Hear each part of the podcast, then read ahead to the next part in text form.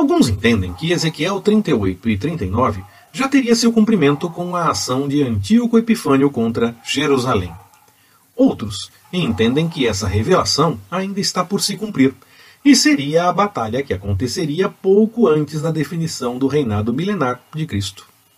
Pessoalmente, estou mais propenso ao entendimento da segunda linha, mas entendo que há assuntos que não são importantes para a discussão.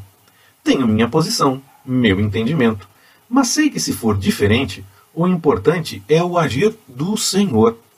Há pontos que são inegociáveis, como Jesus ter vindo na carne para na carne desfazer as obras da carne, por exemplo.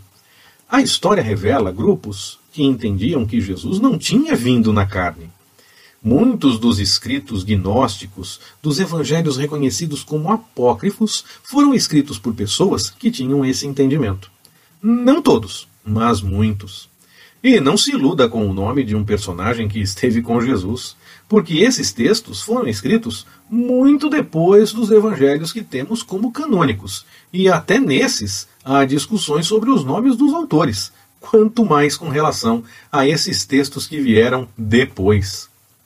Nos pontos essenciais, não tem como negociar. Mas há pontos que, se o meu entendimento estiver certo ou errado, não muda a ação de Jesus. Nesses, entendo, posso ter a minha posição. Mas, se for diferente, que seja como entende o Senhor. Dou um exemplo. Eu tenho um entendimento a respeito do arrebatamento. Existem, ao menos, três linhas diferentes de interpretação desse momento. Se o meu entendimento estiver certo ou errado, não importa.